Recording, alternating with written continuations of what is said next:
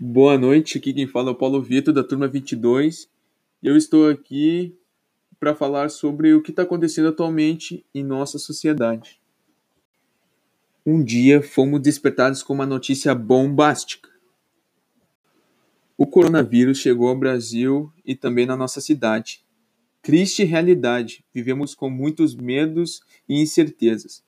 Pessoas angustiadas, tomadas de sentimentos que não fazem nada bem o medo de ser contaminado, a incerteza do que vai ser o de amanhã.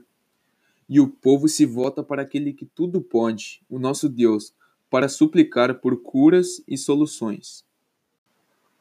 Os políticos tentando tirar vantagens e ironizando o momento em que estamos vivendo.